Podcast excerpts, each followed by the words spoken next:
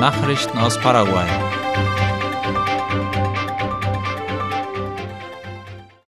In Fernando de la Mora sind bei einer Razzia Felle und Fleisch von Wildtieren gefunden worden.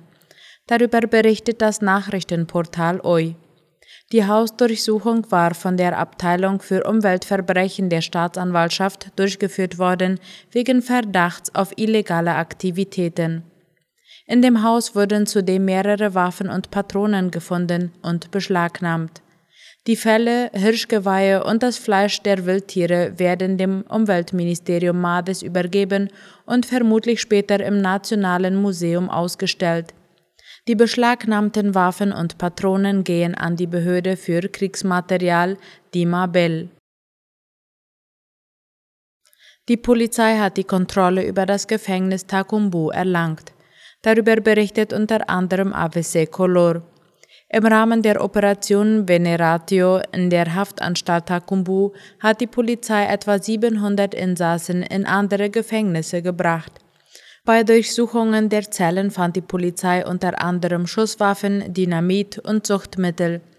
Mehrere Geiseln wurden freigelassen sowie 48 Frauen, die sich in dem Gefängnis befanden. Der Großeinsatz Operativo Veneratio begann heute Morgen mit dem Ziel, den kriminellen Gruppen im Gefängnis die Kontrolle zu entziehen. Besonderes Augenmerk wurde dabei auf den Rotella-Clan gelegt. Ihr Anführer Armando Javier Rotella ergab sich heute Vormittag und wurde in die Haftanstalt Viñasque verlegt. Gegen 14 Uhr zog die Polizei von den Vorfällen Bilanz. 37 Militärs und Polizisten wurden verletzt, mehrere erlitten Schusswunden, zwei mussten auf die Intensivstation gebracht werden. Bei Konfrontationen kamen neun Häftlinge ums Leben sowie ein Agent der Spezialeinheit Lince.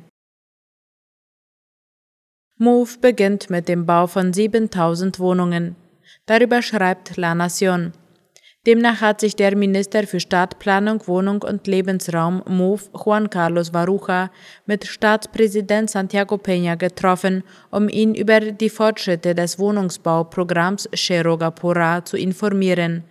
Varuja erklärte, dass bereits mit dem Bau von 7000 Wohnungen begonnen worden sei. Die sollen Familien zugutekommen, die zwischen einem und vier Mindestlöhnen verdienen. Das MOVE gewährt einen Kredit von bis zu 400 Millionen Guaraníes. Zurückzahlen kann man den Kredit innerhalb von 30 Jahren mit einem Zinssatz von 6,5 Prozent. Das Wohnungsbauprogramm Cheroga Pura soll rund 300.000 Familien zu einem Eigenheim verhelfen. Staatspräsident Santiago Peña ernennt Joshua Abreu zum Leiter der Oberaufsichtsbehörde der Wertpapiere in der Zentralbank. Darüber informiert das Nachrichtenportal OI. Abreu ist zuständig für die Überwachung von Wertpapiergesellschaften und Maklerfirmen. Er war Vorsitzender der Nationalen Wertpapierkommission, hat eine Hochschulausbildung in den Vereinigten Staaten und in England absolviert sowie einen Master in Betriebswirtschaft von der englischen Universität Oxford. Studenten der Nationalen Universität haben ein Flugzeug gebaut. Am vergangenen Samstag fand der erste Testflug statt, wie die Zeitung La Nation berichtet. Entwickelt worden war das Flugzeug von Studenten des Studiengangs Luftfahrttechnik der Nationalen Universität von Asunción, UNA. Es handelt sich dabei um das Projekt ICARO. Seit etwa fünf Jahren werden im Rahmen dieses Projektes verschiedene Flugtests durchgeführt. Das von den Studenten gebaute Flugzeug ist unbemannt. Es ist etwa drei Meter lang und wiegt zehn Kilogramm. Nach Angaben des Professors Aníbal Mendoza kann das Flugzeug auch kleine Frachten transportieren. Ande hat einen neuen Rekord beim Stromverbrauch verzeichnet. Wie das Nachrichtenportal Paraguay.com informiert, war am vergangenen Freitag zum fünften Mal in diesem Jahr der Rekordwert beim Stromverbrauch gebrochen worden. Die nationale Stromverwaltung Ande verzeichnete am 15. Dezember gegen 13.44 Uhr einen Verbrauch von 4.585 Megawatt im ganzen Land. Noch nur am Donnerstag war ein Rekordwert erzielt worden mit über 4.470 Megawatt. Der hohe Stromverbrauch im Land ist auf die Hitzewelle zurückzuführen, die in weiten Teilen des Landes zu Temperaturen von bis zu über 35 Grad Celsius führen. Nachrichten aus aller Welt.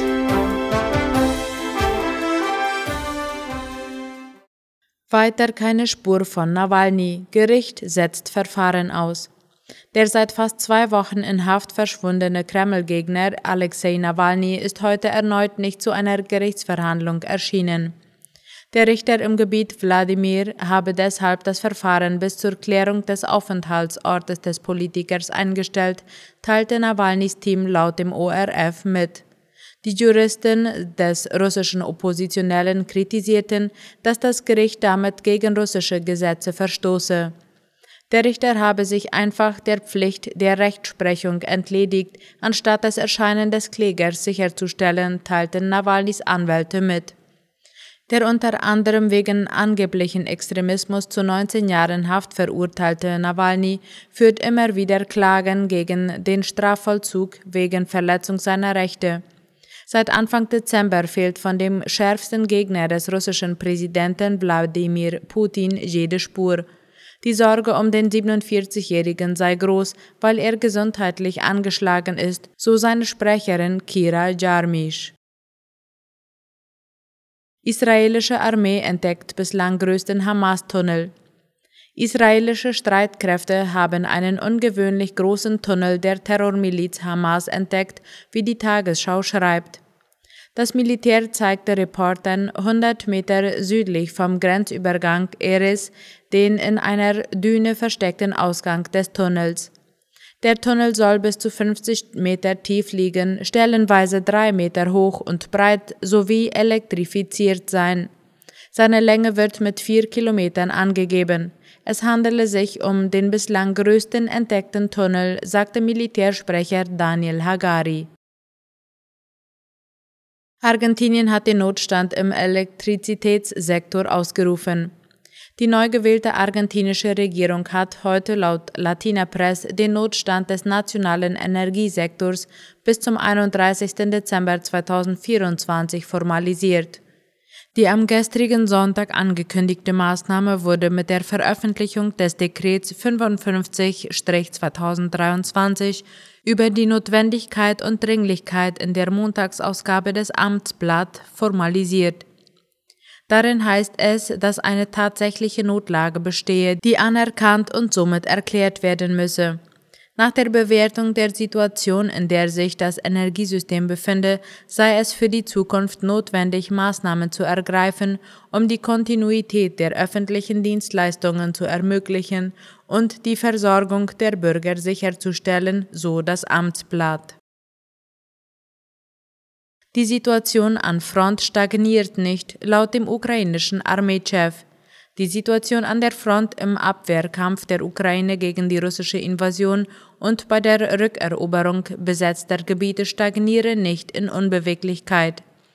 Das sagte der ukrainische Armeechef Valery Januzhnij laut dem österreichischen Rundfunk. Er verweigerte eine Antwort auf die Frage, ob die Armee im Winter die Gegenoffensive weiter vorantreiben werde, mit Hinweis auf die Vertraulichkeit derartiger Informationen. Vor knapp zwei Monaten hatte Saluzhnij vor einem unbeweglichen Stellungskrieg gewarnt, in dem Russland wegen größerer Ressourcen die Oberhand gewinnen könnte und damit Widerspruch von Präsident Volodymyr Zelensky ausgelöst. Weil Saluzhnij offenbar abgehört wurde oder werden sollte, hat der ukrainische Geheimdienst SBU Ermittlungen aufgenommen. Die Abhörvorrichtung sei in einer Räumlichkeit gefunden worden, die Saluzhnij zukünftig für die Arbeit hätte nutzen können, teilte die Behörde in der Nacht auf heute mit. Tausende Bauern protestieren gegen Agrarkürzungen. Der Deutsche Bauernverband hat mit mehr als 1500 Traktoren eine Kundgebung am Brandenburger Tor durchgeführt, wie die Tagesschau schreibt. Bauernpräsident Joachim Ruckwied warnte, dass die Pläne der Regierung eine Kampfansage seien, die man annehme. Wenn die Regierung ihre Vorschläge nicht zurücknehme, würden weitere schwerere Proteste folgen. Den anwesenden Bundeslandwirtschaftsminister Sam Özdemir forderte er auf, Druck in der Regierung für die Bauern zu machen. Özdemir versprach, er wolle dafür kämpfen, dass die Agrarhilfen für die Bauern nicht so stark wie geplant gekürzt werden.